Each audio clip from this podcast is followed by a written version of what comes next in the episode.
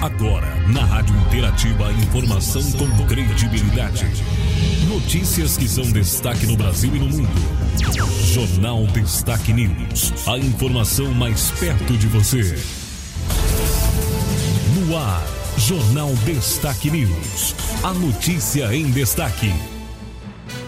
No ar, a edição do Jornal Destaque News, a notícia em destaque, edição de quinta-feira, 23 de fevereiro de 2023. A partir de agora, as principais notícias do dia. Temos informações sobre política, informações sobre saúde, economia, destaques do jornal de hoje. A partir de agora, edição do Jornal Destaque News.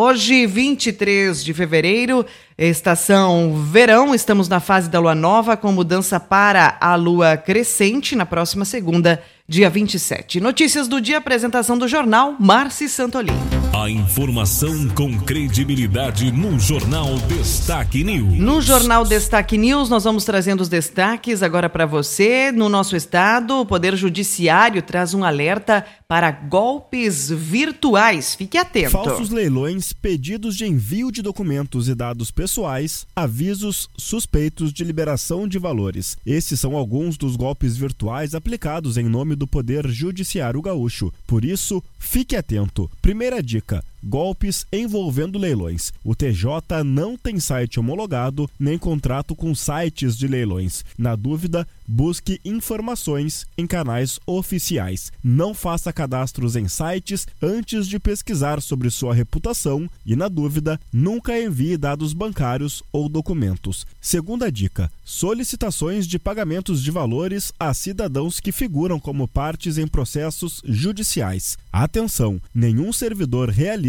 contato via WhatsApp para informar a liberação de valores e, muito menos, direcionamento de partes a advogados, seja para qualquer finalidade. Terceira dica: precatórios. Fique atento: nenhum valor é cobrado pelo Serviço de Processamento de Precatórios do TJRS para a liberação das parcelas e tampouco para o pagamento do saldo ou integralidade do crédito do precatório. Para saber mais e não cair nesses golpes, acesse o site tjrs.jus.br.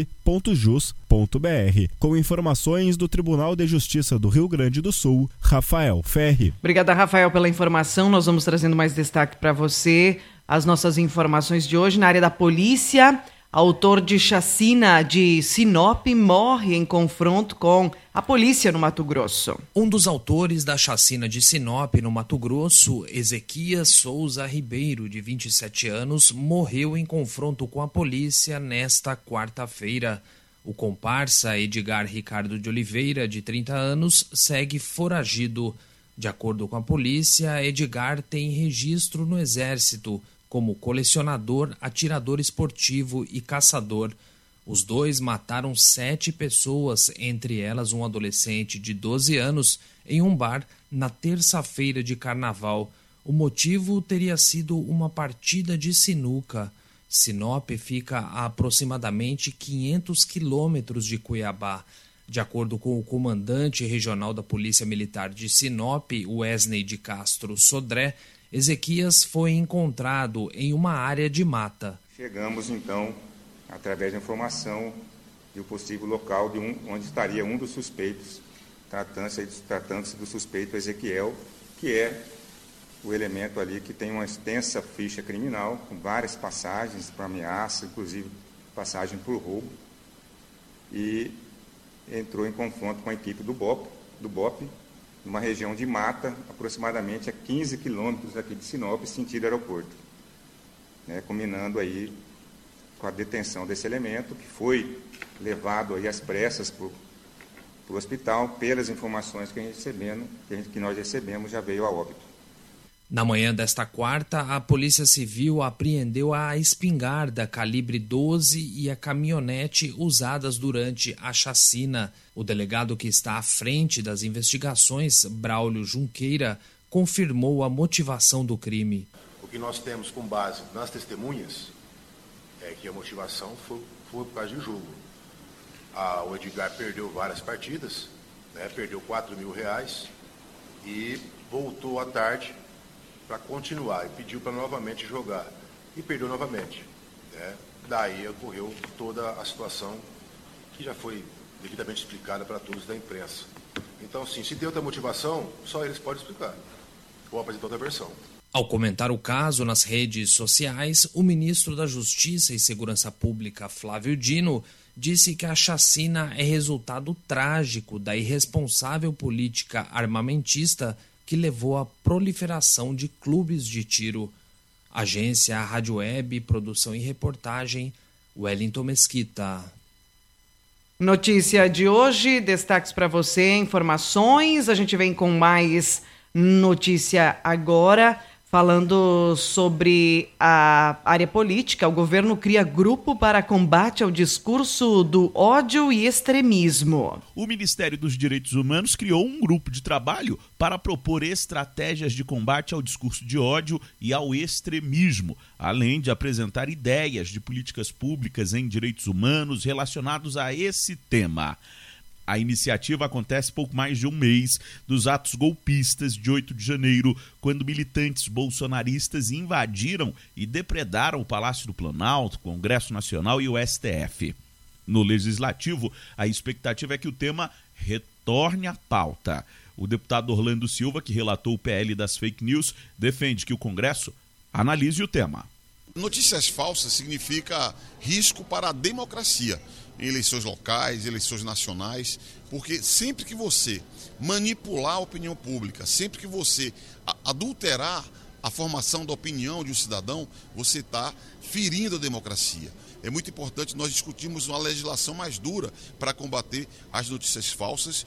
Integrarão o grupo cinco representantes do Ministério e outros 24 representantes da sociedade civil. Um dos integrantes será o influenciador Felipe Neto, que participou nesta quarta-feira de um painel na Unesco sobre fake news. Também serão convidados a participar do grupo representantes de outros ministérios. Esse grupo vai ter um período de 180 dias, prazo que pode ser prorrogado para apresentar resultados. Entre as atribuições está a de assessorar o ministro dos Direitos Humanos em questões referentes ao discurso de ódio e ao extremismo, além de elaborar estudos e estratégias para enfrentar essas questões. Agência Rádio Web de Brasília, Yuri Hudson. Informações para você, destaque de hoje também. A gente vem agora com fato, né? Um episódio, mais um, né? No Big Brother Brasil agora reacendendo a discussão sobre a intolerância religiosa. A atitude de três participantes do Big Brother Brasil que disseram sentir medo e terem rezado após ver outro colega de confinamento de religião de matriz africana fazer suas preces reacendeu discussões sobre intolerância religiosa. O doutor em Direito e membro do Movimento Negro Unificado Gleidson Renato Dias ressalta que pessoas de crenças afro-brasileiras ainda sofrem muito preconceito. Se alguém tivesse ali é, praticando o judaísmo, não seria visto da, daquela forma. Se alguém tivesse cantando, é, orando é, músicas é, gospel, sacra é, da igreja evangélica, também não seria rechaçado. Agora, quando se fala de religião de matriz africana, aí automaticamente essas pessoas se sentem, inclusive, autorizadas a banir essa forma de expressão. Por isso que, para além de intolerância religiosa, isso é um exemplo cabal de racismo religioso. Gleidson explica que atitudes assim, que demonizam a cultura negra, estão enraizadas em nossa sociedade e que estão presentes mesmo após o fim de 380 anos de escravidão uma perspectiva é, branco-normativa que renega e que criminaliza, que subhumaniza a cultura africana, é, por enquanto que nós não superarmos esta visão de 380 anos, é, com políticas públicas fortes de atuação, com o papel da mídia, nós teremos, sim, no Brasil, uma, uma perseguição atroz à vivência, à forma de mundo. Desde 11 de janeiro está em vigor a lei que equipara injúria racial ao crime de racismo. A injúria racial é caracterizada quando uma pessoa específica é ofendida em razão da raça, cor de pele, etnia, religião ou origem. Já o crime de racismo ocorre quando o agressor atinge um grupo de pessoas. Com a mudança na lei, as condutas tipificadas como injúria passam a ser inafiançáveis e imprescritíveis. A pena para quem cometer o crime, até então de um a três anos de reclusão, pode variar de dois a cinco anos de prisão. Agência Rádio Web, produção e reportagem Rafael Silva. Vamos a mais informações hoje para você. Agora, o Brasil registra redução de 12,7% nas aplicações de vacinas gerais. Se por um lado a pandemia impulsionou um enorme crescimento da vacinação, por outro também mostrou que o calendário de vacinação de adultos e crianças anda sendo negligenciado. Até junho do ano passado, o país tinha registrado uma redução de 12,7% nas aplicações de vacinas gerais, quando comparado com o mesmo período de 2021. Os dados são da empresa Merck Sharp Endome. Juliana Oliveira da Silva, coordenadora do Centro de Vacinação do Hospital do Coração, explica o porquê dessa redução. A gente encontra uma associação de fatores que podem contribuir para isso. Entre esses fatores, a divulgação da importância da vacinação para a população adulta, principalmente as responsáveis pelas nossas crianças, mas também para os nossos idosos. Divulgação de falsas notícias em relação às vacinas e o quanto elas são seguras. Então, a gente vive um momento do impacto da divulgação de notícias que não são verdadeiras, gerando às vezes pânico na nossa população, medo de busca dessa medida de prevenção. Ainda de acordo com o estudo da MSD, as proteções mais procuradas pelos brasileiros no momento são contra a Covid-19, poliomielite, doenças pneumocócicas e influenza. Juntas somam mais de 80 milhões de doses, ou metade de todo o mercado de vacinação brasileiro. Agência Rádio Web. Produção e reportagem.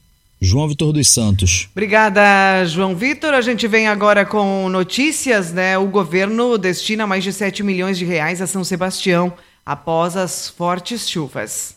O presidente Luiz Inácio Lula da Silva comandou nesta quarta-feira uma reunião com ministros para uma operação de socorro às vítimas da tragédia pelas chuvas no litoral norte de São Paulo. Além das ações emergenciais, o presidente quer aprimorar os serviços de respostas a desastres em geral. O ministro da Integração de Desenvolvimento Regional, Valdez Góes, falou com a imprensa após a reunião no Palácio da Alvorada. Segundo o ministro, não faltarão recursos da União para apoiar os governos locais na reconstrução das cidades atingidas. Hoje mesmo nós já publicamos e liberamos 7 milhões de reais é, voltado a assistir, a dar continuidade na assistência é, humanitária, que diz respeito ao restabelecimento né, de toda essa assistência. E as equipes nossas continuam na área trabalhando junto com as equipes das prefeituras e do governo é, do estado, já nos planos de restabelecimento e nos planos também de construção, que foi uma orientação que nós demos a pedido do presidente Lula. Ao menos 48 pessoas morreram na região depois de deslizamentos e outros desdobramentos da chuva mais intensa registrada na história do Brasil o governo também determinou o envio de um navio da Marinha que funcionará como um hospital de campanha. A embarcação também servirá como ponto de pouso e decolagem de helicópteros. Após falar com jornalistas, Valdez retornou ao palácio para uma reunião sobre a estiagem no Rio Grande do Sul. Nesta quinta-feira, ministros do governo desembarcam no estado para anunciar ações. Agência Rádio Web de Brasília. Yuri Hudson. Jornal Destaque News. A notícia em destaque. Trazendo mais informações hoje, mais notícias, vamos com mais manchetes. A seca que atinge países europeus como França e Itália esvaziou os canais de Veneza, os famosos canais, fazendo com que as famosas gôndolas encalhassem. Israelenses e palestinos usam foguetes e bombas em novo confronto. No Brasil, falando do carnaval no Rio de Janeiro, a grande vencedora do carnaval carioca no grupo especial foi Imperatriz Leopoldinense. A escola homenageou Lampião, o rei do cangaço, as multicores nordestinas e a cultura popular. A disputa foi apertada, mas com um décimo de diferença para a Viradouro, a Imperatriz levou seu nono título depois de 22 anos sem ganhar, igualando-se a Salgueiro e a Império Serrano, que foi rebaixada. Direitos humanos, mais quatro indígenas Yanomami morrem de malária e desnutrição. Falando do, da tragédia né, em São Paulo, na área da habitação, planejamento urbano mal feito ajuda a entender a tragédia que aconteceu. Um instituto apontou há quatro anos um alto risco em 161 casas de São Sebastião.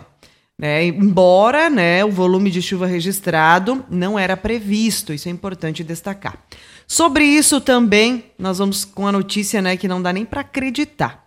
Macarrão a 20 reais e água por 93 reais. Preços abusivos no litoral de São Paulo chocam a população durante a crise. Moradores e turistas contam que alguns comerciantes se aproveitaram da situação devastadora causada pelas chuvas, né? Enquanto algumas pessoas tentam ajudar ou fazem doações, né, prestam aí seu atendimento, outros aproveitam, né? Aproveitam a situação para explorar quem está lá, né? E precisa de comida e de água. Macarrão por 20 reais e água por 93 reais. Inclusive repercutiu muito uma notícia né, feita por um repórter que se emocionou falando né, que era inacreditável que uh, comerciantes estivessem vendendo água por 93 reais, né, algo desumano. No Pará, confirmado o caso atípico de vaca louca. O caso foi registrado no sudeste do estado em uma propriedade com 160 cabeças de gado. E essa propriedade já está isolada. Frente a isso, o governo suspendeu a exportação de carne à China após o caso confirmado, né? De acordo com o Ministério da Agricultura e Pecuária, a carne para consumo no mercado não é afetada pela confirmação. Inscrições para o SISU do primeiro semestre terminam amanhã. O resultado do processo será divulgado no dia 28 de fevereiro. Após revisão, mais de 2,7 milhões de trabalhadores poderão receber o PIS/PASEP. Resultado de novo processamento poderá ser consultado a partir do dia 5 de abril. O pagamento do abono começará, ah, ou melhor, começou né, no último dia 15. Governo antecipa pagamento de Bolsa Família para atingidos por estiagem no nosso estado. Os repasses são feitos a inscritos no cadastro único, beneficiários ou não do Bolsa Família. O governo libera também 430 milhões de reais para ações contra a seca no Rio Grande do Sul. Presidente Lula e ministros uh, viajaram, né, viajam nesta quinta para a reunião aqui no nosso estado. Deste valor, aproximadamente 300 milhões é a proposta de crédito aos agricultores. Partidos de oposição ao governo Leite querem CPI da Corsã. O fiel da balança, nesse caso, pode ser o PL. O partido é identificado no legislativo como uma oposição à direita ao governo tucano. Secretaria da Saúde distribui vacina bivalente contra a Covid nesta quinta. A prioridade é aplicar a vacina bivalente em idosos de instituições de longa permanência e pessoas com 70 anos ou mais. Nota fiscal gaúcha vai sortear 700 mil reais em prêmios hoje. Ganhador do prêmio principal vai receber 50 mil reais, enquanto os demais ganharão 5 mil ou 500 reais. Corpo encontrado em Passo de Torres é de jovem desaparecido após a queda de ponte Pêncil. Brian Grande, de 20 anos, foi localizado nesta manhã na Praia Azul por populares. Informações, notícias também estão no portal www.destaquenews.com. Destaques esportivos. Trazendo para você as informações do esporte, no Grêmio, Jean-Pierre encaminha acordo para a rescisão de contrato. Em dezembro de 2022, o jogador teve aposentadoria uh, confirmada. FGF antecipa partida entre Grêmio e Novo Hamburgo pela nona rodada do Gauchão. Confronto vai acontecer amanhã à noite na Arena, às 20 horas. Inter oficializa a contratação de Luiz Adriano, atacante de 35 anos, retorna para o clube que o revelou após 16 temporadas. É notícia também: o Atlético Mineiro empata com o venezuelano em sua estreia na Libertadores. A partida terminou sem gols ontem, quarta-feira. O Palmeiras venceu o Bragantino e segue como o melhor time do Paulistão. Na Copa do Brasil, Ipiranga empata no Acre e garante classificação. O time de Erechim saiu atrás do placar, mas empatou no segundo tempo. Informações para você, principais notícias, falando aqui do esporte, né? E também do mundo da bola. Agora em destaque a previsão do tempo. As informações do tempo. Quinta-feira com sol, mas chuva deve predominar ao longo do dia. O Rio Grande do Sul amanheceu com sol e temperatura agradável em todas as regiões. No entanto, ao longo de hoje, a nebulosidade cresce e deve provocar chuva na maioria das localidades gaúchas. Conforme a Metsul, durante a noite a instabilidade será generalizada por todo o estado. A expectativa é de que a precipitação seja irregular e mal distribuída, com grande variabilidade de volumes. O risco de temporal será isolado. A região sul tem menor chance de ser atingida por grandes pancadas. As informações também de hoje, né, das informações do tempo e da temperatura, a gente traz aí destaques, né, falando de Machadinho, nossa previsão para Machadinho hoje, conforme a Somar Meteorologia, que é a fonte que nós utilizamos aqui para compartilhar com você as informações do tempo. Hoje tem sol com nuvens, chove rápido durante o dia e também à noite. Máximas de 26 graus hoje, com precipitação chegando até 4 milímetros. Novamente, 4 milímetros são esperados amanhã, com 17 a 23 graus. 5 milímetros e meio são esperados para sábado, 17 a 25 graus. 16 a 27 graus é a temperatura prevista para domingo, com mais 3 milímetros de precipitação. Na segunda-feira também tem chuviscos e esses chuviscos persistem ao longo da próxima semana, finalizando o mês de fevereiro também aí ah, na chegada do mês de março. Temperaturas da semana que vem seguem agradáveis com bastante calor à tarde. A informação também que nós temos, conforme o clima-tempo, mudando um pouco a fonte agora de informação, é que a gente tenha, então, chuva né, prevista aí para Machadinho, condição para mais volume de chuva amanhã. Então, a gente tem aí condição para amanhã mais precipitação de chuva condição de até 15 milímetros, e essa previsão também está prevista para sábado. Então, o um volume maior se comparado com a Somar Meteorologia. Clima-Tempo e Somar Meteorologia são dois sistemas de monitoramento meteorológico, cada um com suas fontes e, e também né, seus métodos de previsão do tempo, por isso são distintos. Então, a gente tem tendência, né? é possível que chova mais do que o previsto, né? A gente tem uma média aí de 15 milímetros amanhã, mais 15, então também no sábado, né? É, sempre a gente atualiza, difícil de acertar se tratando de chuvas de verão. Informações para você no portal www.destaquenews.com são as notícias de hoje, os principais destaques e as informações para você. Notícias na edição, finalizando aqui o jornal Destaque News desta quinta-feira. Termina aqui mais uma edição do Jornal Destaque News. Informação com credibilidade. Aqui, na sua rádio.